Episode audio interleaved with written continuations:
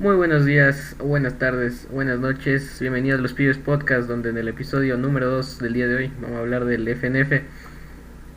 Entonces, ¿qué es el FNF? Es un juego de ritmo bastante simple, como una vez fue el Dance Revolution, que era un juego por flechas, un juego de ritmo por flechas. El FNF es básicamente lo mismo, solo que con un modo de juego bastante curioso.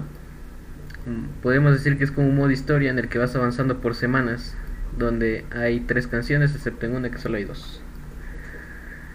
Entonces básicamente sería ese sería el FNF, un juego de ritmo bastante simple, que a pesar de todo eso se hizo bastante popular. Entonces, ¿tú qué crees que es el FNF, Juanes?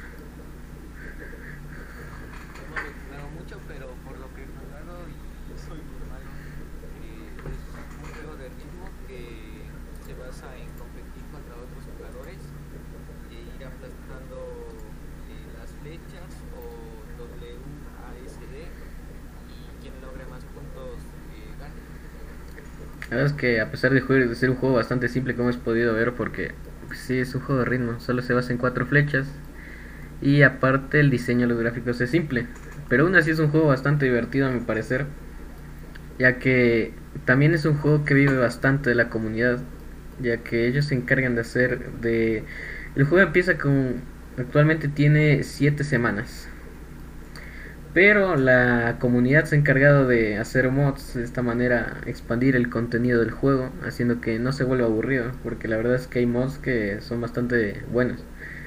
Entonces como segundo punto tenemos por qué es tan popular el FNF y más o menos desde cuándo se hizo conocido entonces el, el FNF empieza a pesar de ser una red social bastante cuestionada. Empieza a tomar vuelo en el TikTok debido a cierto tipo de videos en los que pues hacía referencia al videojuego. El FNF es creado la página de Newgrounds como un reto de un juego desarrollado en 48 horas. Por lo tanto, pues es entendible que es un juego simple, ya que no digamos que haya tenido bastante tiempo de desarrollo. Fueron la idea inicial se desarrolló en 48 horas, en dos días.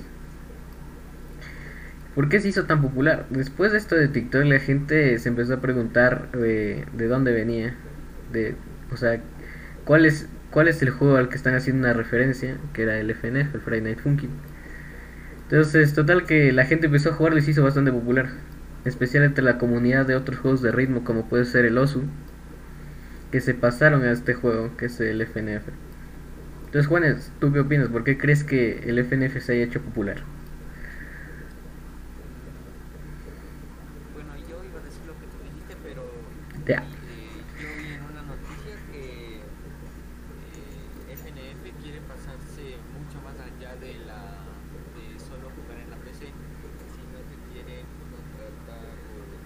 Nintendo para que lo estudian, para que lo para que lo pongan ahí básicamente y así se, se, haga más conocido. Eso sí va a estar feo, porque como sabemos, Nintendo es cuestionada por meter copyright. La verdad es que porque sí. Bueno, total es que sí, el, FNF es un juego muy popular a día de hoy. Y que con, vamos, ahorita vamos al tercer punto. El que analizamos el hecho de que el FNF haya logrado muchas cosas. Como revivir a la comunidad de juegos de ritmo. Y de un poco la campaña de Kickstarter que nos va a hablar Juanes.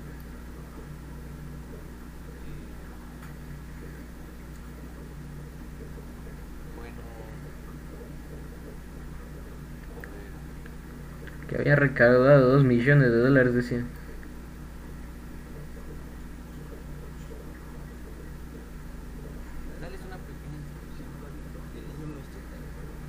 Bueno, total es que después del éxito del videojuego Friday Night Funkin', los creadores deciden hacer una campaña de Kickstarter.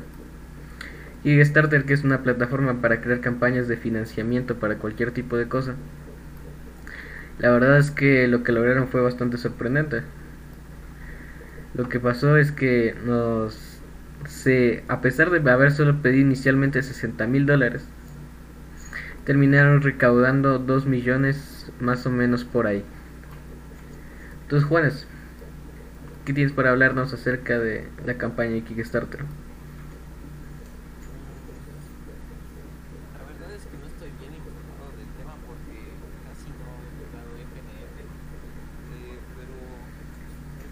que,